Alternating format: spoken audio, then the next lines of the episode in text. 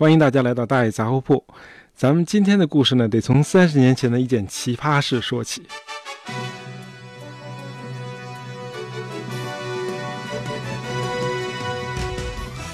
从一九七九年开始，这个苏联军队在阿富汗与当地的圣战者苦战了九年。呃，在战争的后期，也就是一九八五年吧，这个苏联的高层呢，曾经组织过一次视察这个前线部队啊，看看前线那个官兵的士气怎么样。这个将军们呢，就被安排去参观一个模范战斗连。在到达营地之后，这个苏联将军们非常吃惊地发现，这个营地里居然一个军人都没有。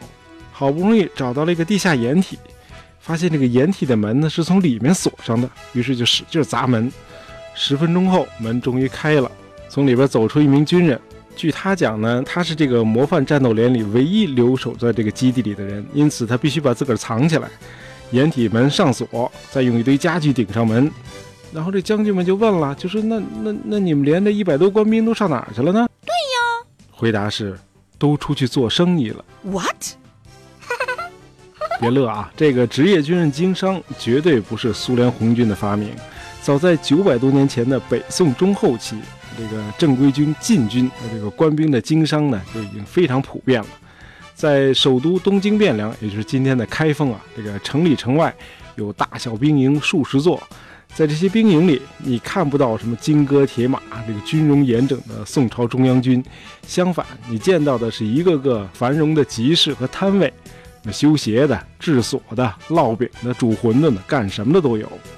在这些军营里头，你听不到这个训练和集合的号令声，你听到的全是“哎，十号桌买单，五号桌去茶水。”哎，您说的对，这穿鞋就得舒服，要不您再试试这双。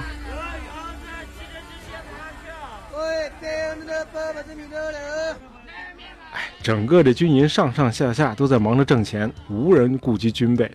这八十万禁军教头林冲这个人物，即便不是杜撰的。他在首都军区肯定也是无心训练新兵，嗯，极有可能是在某个摊位上做这个蟹黄包子呢。啊哦！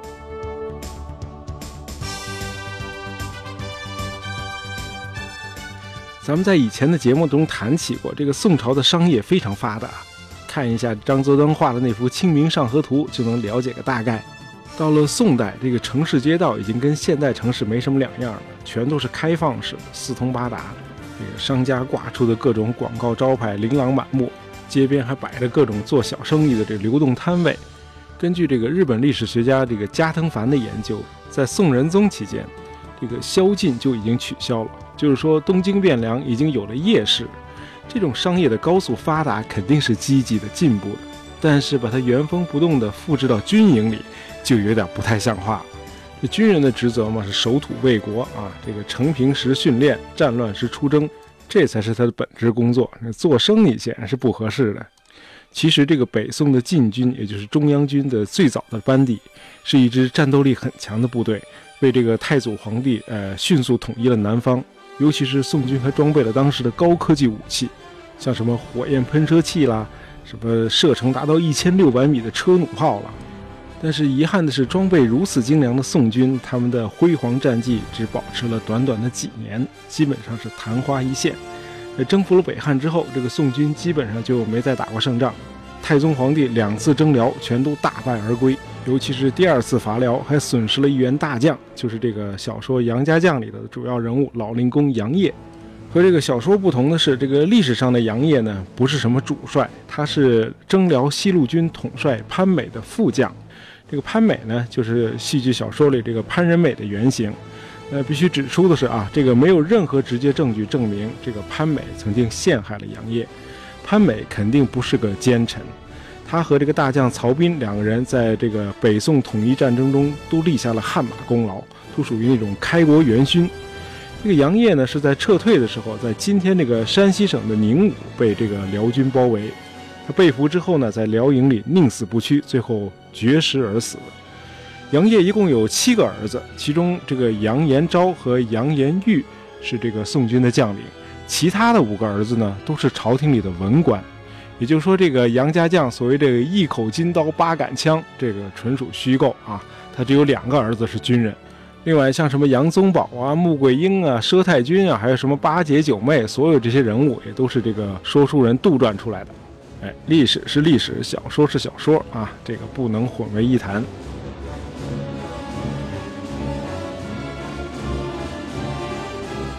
哎，一晃到了一零零四年，这个真宗皇帝与辽国订立了澶渊之盟。这个北宋最强大的对手一夜之间就消失了，这个宋辽两国迎来了一百多年的和平。但是很快，奇怪的事儿发生了。这个战时，这个北宋的禁军才四十多万人。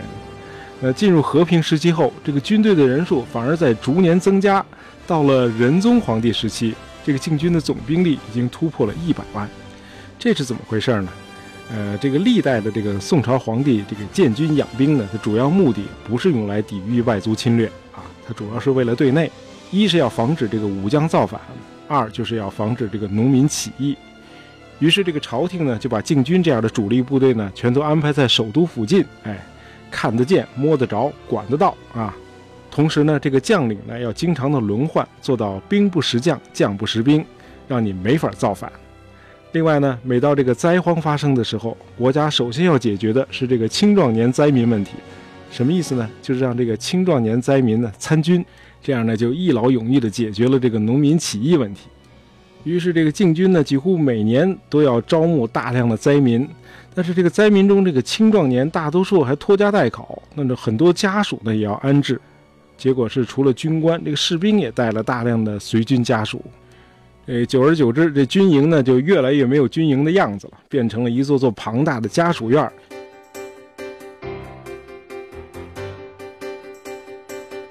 这个兵越招越多，国家后来也就无力足额发放军饷，再加上军官的大面积贪污，那怎么养这些兵和家属呢？得嘞，你们就自个儿去做生意吧。哎，咱们节目一开始介绍的那个场景就是这么来的。这个军人不务正业，普遍经商，嗯，这一定程度上确实减轻了朝廷的负担，甚至还繁荣了国家的经济。这个社会矛盾呢，也趋于缓和了。要不是后来这个徽宗皇帝这个蔡京啊、童贯这帮人过于贪得无厌，压榨百姓，搞得民不聊生，这个方腊农民起义也不会发生。毕竟这个宋朝总体来说是个统治宽松、思想开放和勇于改革的朝代。既然说到了这个方腊农民起义，那咱们就再说两句宋江。这个《水浒传》里的描写，你可千万别当真。和杨家将一样，这本小说中百分之九十九的内容都是杜撰的。这全书中只有很少很少的细节符合历史的真实。比如曾经有过宋江这么一人啊，那书中那一百单八将也都全都没有历史原型，都是编的。宋江的这个起义呢，前后持续不到三年，从来就没有什么水泊梁山那样的根据地。相反，这是一支流动的大街团伙。说他们是反政府武装，都高抬他们，因为这力量太弱了，这个多数时间只有三十多人，到后来才壮大到几百人，因此只能采用这种打他就跑的战术。他们的主要活动地点呢是河北、山东、安徽和江苏北部，总之呢一直都在路上，很辛苦。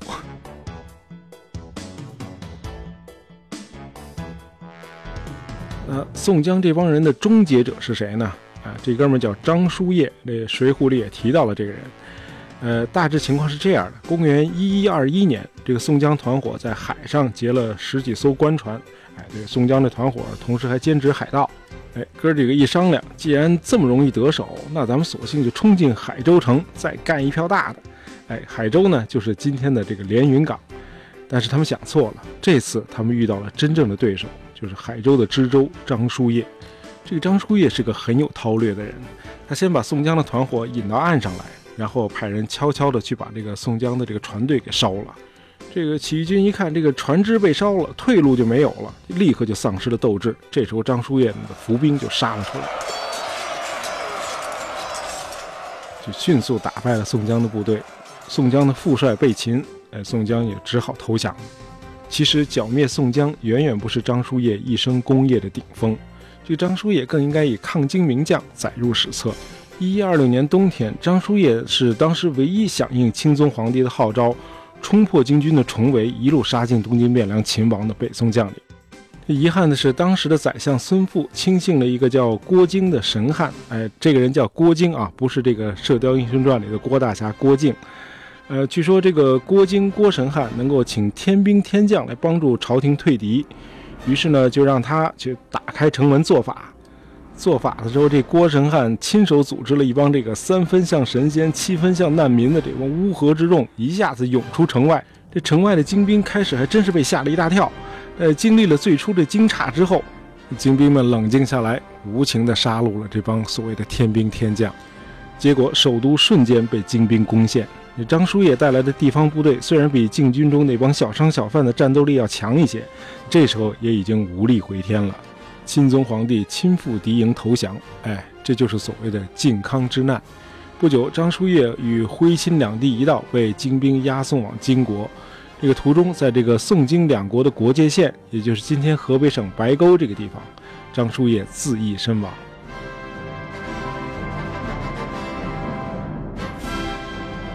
这个北宋在军事上的失败是非常可耻，要不怎么叫靖康耻呢？因为害怕国内造反。这个重文抑武从一开始就是这个朝代的基本国策。这个整个社会普遍风气是好男不当兵，好铁不打钉。这个朝廷愣是把一支原本能征善战、装备先进的军队，成功的改造成了一群数量庞大但是毫无纪律训练，更谈不上有战斗力的小商小贩。这样的军队遇到金军的铁骑，怎么可能不一哄而散？用这个南宋著名理学家朱熹的话说，就是“靖康之役，鲁计所过，莫不溃散”。好，咱们今天聊了聊北宋的军事。呃，喜欢大爷杂货铺的朋友，别忘了订阅我们的专辑，这样你就不会错过我们的新节目了。感谢大家收听，咱们下期再见。